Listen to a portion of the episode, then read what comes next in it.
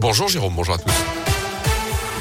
Et elle a une ce mercredi, nouvelle trêve annoncée ce matin à partir de 8 heures pour évacuer les civils en Ukraine. Annonce de l'armée russe alors que 300 000 civils restaient pourtant coincés hier à Mariupol au sud-est du pays selon Kiev qui accuse les Russes de ne pas respecter le couloir humanitaire mis en place. Hier, le président américain a remis la pression sur la Russie. Joe Biden a ordonné un embargo sur les importations de pétrole et de gaz russe. Le Royaume-Uni va également stopper les importations d'ici la fin de l'année alors que McDo, Starbucks et Coca arrêtent également leurs activités en Russie. Dans ce contexte, le périple continue pour les dons près de chez nous. On vous en parlait ces derniers jours sur Radio Scoop.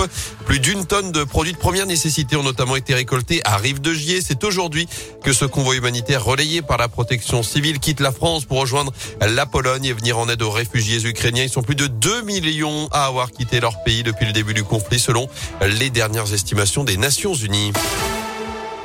À retenir dans le reste de l'actu cet incendie à Amplepuis. Hier soir, c'est à la frontière entre le Rhône et la Loire. Les secours ont été appelés vers 20 heures dans un immeuble de trois étages. Le feu a été éteint par les pompiers qui sont restés en observation sur place toute la nuit. En revanche, personne n'a été blessé, mais sept personnes devront être relogées. Au total, une cinquantaine de pompiers ont été mobilisés.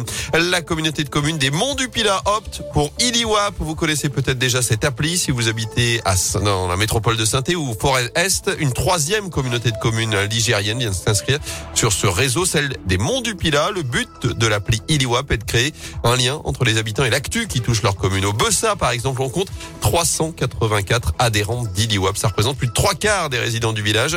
Isabelle Vernet est la maire du Bessa, la vice-présidente chargée de la communication à la communauté de communes des Monts du Pilat. Elle nous explique le principe d'Iliwap, cette application. C'est une application qui permet de diffuser des informations, des vigilances ou des alertes directement aux habitants.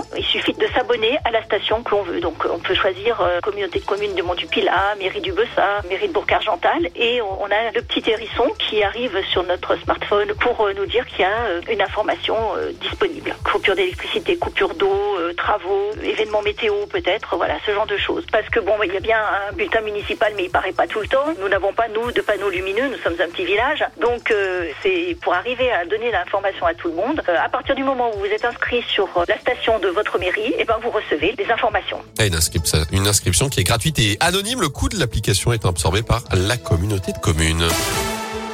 Du sport et du basket, Saint-Chamond toujours à la fête. Victoire autoritaire hier soir, 101-87 face à Tours sur le parquet de la Halle-Bouloche. Les Couramiaux qui confortent leur place de leader de Pro B puisque Chalon et Nancy ont perdu dans le même temps. Ajoutez à cela une autre bonne nouvelle, la prolongation du coach Alain Tinet qui remplit pour une saison supplémentaire, celle de l'arrivée de la nouvelle Arena dans quelques mois. Un choc en Ligue des Champions, Real Madrid PSG, c'est ce soir à 21h en huitième de finale retour de la Ligue des Champions.